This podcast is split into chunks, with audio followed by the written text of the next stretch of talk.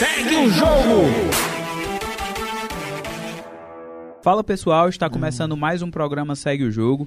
Eu sou o Pedro Cavalcante e hoje eu estou aqui com o Vitor Cunha Fala, galera. E o Matheus Santiago. E aí, pessoal, tudo bom? E como de costume aqui no programa, nós vamos falar sobre futebol cearense, começando pela Série D do Campeonato Brasileiro, que tivemos os jogos do final de semana, no qual o Ferroviário ganhou de 1 a 0 do Cordino fora de casa, Fluminense do Piauí e Calcaia empataram em 2 a 2, o Iguatu venceu o Nacional, Atlético Cearense e Parnaíba ficaram no empate em 1 a 1 e o Pacajus foi derrotado pelo Souza por 2 a 1. E apesar dessa derrota do Pacajus, teve um lance muito polêmico na partida, né? O gol do Pacajus, a bola definitivamente não tinha ultrapassado toda a linha. Na verdade, acho que a bola nem chega até a linha e o É. juiz assinala o gol a favor do Pacajus. O que, que vocês acham disso? Claro que é é errado, que é um absurdo, mas o que, que vocês acham desse, de certa forma, desse descaso que está tendo com a Série D do Campeonato Brasileiro? Inadmissível nos dias de hoje, né? Um campeonato sem VAR, um campeonato com times importantes, su- pro seu estado sem VAR, sem transmissão, né? Não deixa nem os times transmitirem. A CBF não conseguiu o contrato de transmissão e não deixa os times transmitirem, né? Até existe um negócio de lei do mandante, mas os times cederam o direito à CBF e perderam essa lei e a CBF não tá deixando eles transmitirem. Se caso eles não tivessem cedido esse direito, eles poderiam transmitir os jogos por, por conta própria, em outubro ou qualquer outra plataforma. É, a gente vê que os clubes são totalmente esquecidos, principalmente pela CBF, que é o órgão competente na questão da- das, das verbas para os clubes. Isso é lamentável. O futebol brasileiro, com esse amadorismo, assim, como a gente pode dizer, né? Você podia pelo menos deixar os times transmitirem os jogos. Ah, que, ah, que nem sempre o torcedor vai poder ir pro estádio e fora de casa ele também não vai poder ver seu time, assim. E eu não falo nem da questão do VAR, não, porque É. o VAR, ele, ele auxilia numa possível situação muito duvidosa, mas ali claramente foi Era- despreparo da equipe de arbitragem, tanto dos dois bandeirinhas como do árbitro, que visível- visivelmente dava Não, pra né, ver que a não bola não entrou. tinha entrado. Não cheirava nem dúvida, assim. Você vê o lance ali. É, tivemos aí esse lance, né? É um lance que de certa forma mancha mais do que já está manchado a arbitragem brasileira, né? Sempre errando muito, mesmo com o uso do VAR e na Série D ainda mais sem Sim, essa aí- ferramenta aí complica piora. ainda mais. Mas foi- podemos ver aqui que foi um final de semana relativamente bom para as equipes cearenses, né? A exceção do Floresta também na Série C, que foi derrotado pelo CSA, que é uma das equipes favoritas a É conquistar a Série C ou a pelo menos subir, Subir. para a Série B. E o Pacajus, todos os outros conseguiram pelo menos pontuar na rodada, né? Queria que vocês fizessem assim um balanço geral da rodada e o que, que vocês esperam dessas equipes ao decorrer da competição. É, falando de Ferroviário, Ferroviário conquistou sua segunda vitória, é líder do seu, seu grupo, e é importantíssimo, uma competição de tiro curto como essa. No, a próxima rodada vai jogar em casa também, isso já desponta como um grande favorito para o acesso. É difícil afirmar, como eu disse, já falei em outros podcasts aqui, é difícil afirmar quem vai subir na Série D, porque é muito mata-mata, muita coisa, mas dá pra dizer quem são os times que você vê como favoritos, né? E o Ferroviário é um deles, assim. Por tudo que fez na temporada, no Campeonato Cearense, na Copa do Nordeste, que surpreenderam. Passaram por dois mata-matas antes de chegarem à fase de grupo na Copa do Nordeste e, chegaram até as quartas. E pelo que tá fazendo agora nesse início de série dele, liderando um grupo, um grupo razoavelmente difícil pro nível da competição. Os times cearenses que eu mais espero alguma coisa são Ferroviário, Iguatu e Atlético Cearense, pelas suas diretorias e trabalhos. É, a Traba- vitória de Iguatu é importante ressaltar que foi a primeira em competição nacional, com o primeiro gol marcado, foi muita festa lá no estádio em Iguatu. Eu acredito que o Iguatu também pode ser o candidato ao, ao É. acesso. Os, os três cearenses que eu vejo mais preparados para a sessão ferroviária, o Atlético Cearense e o Iguatu, por tudo, por todos os trabalhos das suas diretorias e o que fizeram nos campeonatos estaduais, assim. Mas como disse, não dá pra cravar por conta desses mata-matas, que são muito e mata-mata um erro, acaba o, o planejamento de uma temporada inteira, assim. Mesmo que o seu time seja bom, se eu cometer um erro, acabou, não tem chance de volta. É, sem dúvidas, eu acho que eu espero também, né, que tenhamos cearenses subindo da série D para a série C, da série C para a série B, enfim, sempre querer ver as equipes cearenses no topo. E falando dessa subida, né, vamos progredir da série C para a série B,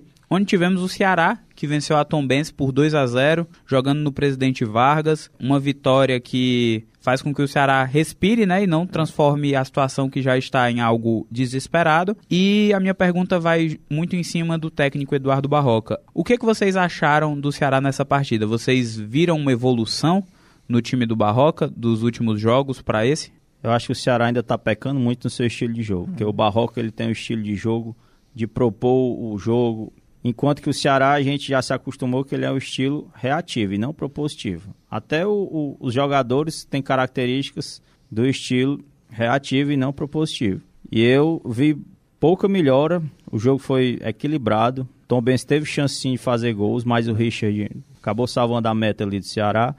E o primeiro gol foi o gol do, do Eric, um golaço de Um gol, cobertura. um gol- um gol achado, mas um golaço. Com a assim, falha da né, zaga do Tom Benz, é bom a gente ressaltar.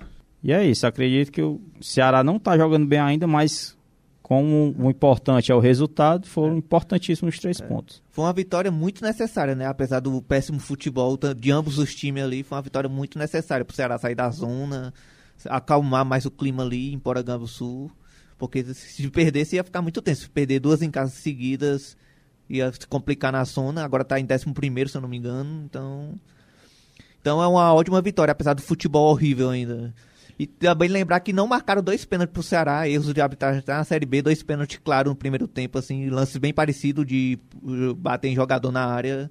E poderia ter mudado também a história do jogo e até os gols prós do Ceará na competição. Destacar também o primeiro gol do Nicolas, né? A- o, o até então titular era o Vitor Gabriel, mas o Barroca prefere escalar o Nicolas.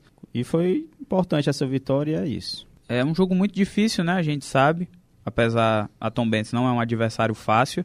E ainda falando de Eduardo Barroca, é agora algo interessante, né? Por conta de que essa semana tem Copa do Brasil, que será tema aqui do nosso podcast logo mais. O técnico Eduardo Barroca terá a semana livre para poder trabalhar. Quem sabe agora com esse preparo, né? Ele possa fazer com que o Ceará renda ainda mais contra um adversário dificílimo que é o Criciúma fora de casa. Então eu queria saber de vocês, vocês acham que realmente essa semana pode ser importante para o Ceará evoluir? É um bom tempo, né, pro Barroca conhecer mais os jogadores lá, já que desde que ele chegou não teve um tempo de parar e de organizar tudo ali, então é um tempo bom, assim. Mas é um adversário muito difícil, num local muito difícil, um estádio muito difícil, um estádio que é praticamente o caldeirão do, dos torcedores do Criciúma. A gente vem observando que ele já tem feito algumas mudanças, né? De jogadores que ele pretere em relação aos outros que antes eram titulares. O Chay ali na posição do Guilherme Castilho, É. o próprio Nicolas como centroavante, William Maranhão ali na, na, Na volância na com o volância com o Richardson. Richard. O William Maranhão tem uma boa saída de bola, é É, canhoto. tem experiência em Série B ali. em comparação a Arthur Rezende, que não está no momento bom. Então vai ser um adversário dificílimo. O Ceará não costuma ter resultados bons jogando no Heriberto Rios, lá em Criciúma. É. Mas é tudo aberto. Série B, é, cada jogo é uma batalha e vamos aguardar o resultado de domingo. É, a gente tem percebido aí que o Barroca tem mexido bastante no elenco, né? Até mesmo para conhecer as peças que tem à disposição, dando oportunidade. E isso é muito bom, né? Porque eu, eu considero que o Ceará tem um dos melhores elencos da Série B ali junto com o Sport, é um dos favoritos a esse acesso para a Série A. Mas a situação não é muito boa, né? Deixou de pontuar em jogos importantes, tanto sob o comando do Gustavo Morínigo quanto sob o comando do Eduardo Barroca. Mas eu considero que o Ceará ainda tem totais condições de subir, mas tem que reagir rápido, né? Não pode mais perder pontos bobos, como foi contra o Vitória. Jogo em casa, O a gente sabe também. que é importante pontuar, não pontuou. Contra o próprio Guarani, que foi am- amassado, tomando 3 a 0 no Presidente Vargas. Então, realmente é uma situação muito complicada aí pro Ceará. É importante a gente frisar que a punição agora muda, né? O Ceará, os próximos três jogos serão no Castelão com a presença do público feminino. Infantil.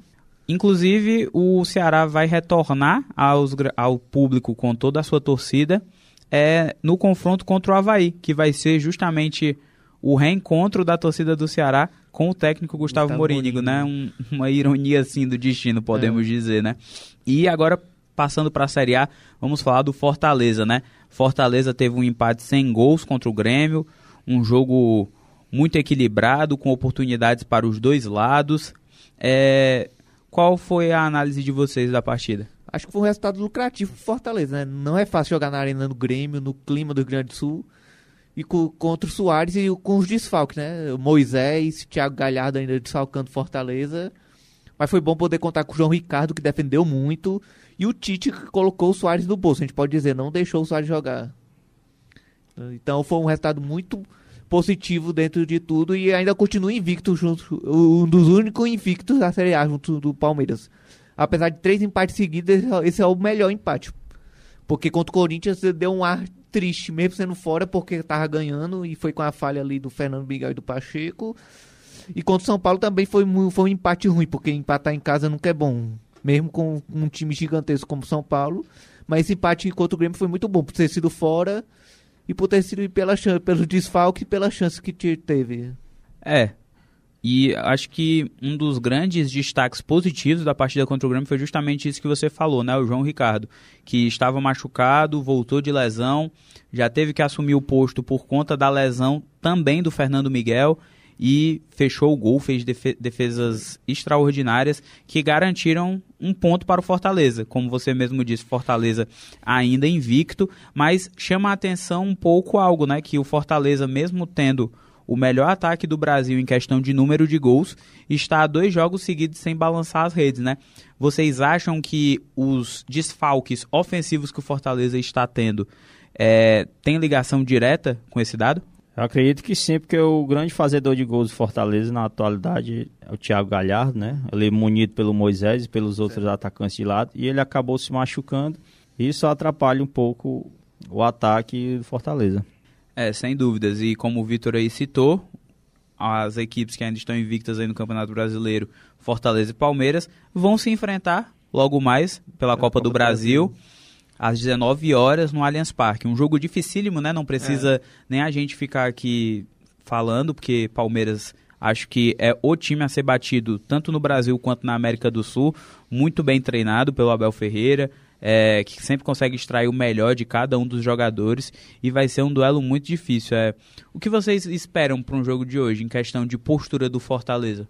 Eu acho um, um jogo difícil, né? E eu espero que o Fortaleza vá atacar mesmo fora contra o Palmeiras, que o Voivoda sempre foi. Assim, nunca foi de retrancar o time. Vai fazer um jogo muito difícil e qualquer coisa que o Fortaleza conseguir vai ser um lucro. Eu considero que o Fortaleza espere um pouco mais o Palmeiras tente aproveitar algum contra-ataque, porque o Palmeiras em casa é muito forte, vem para cima.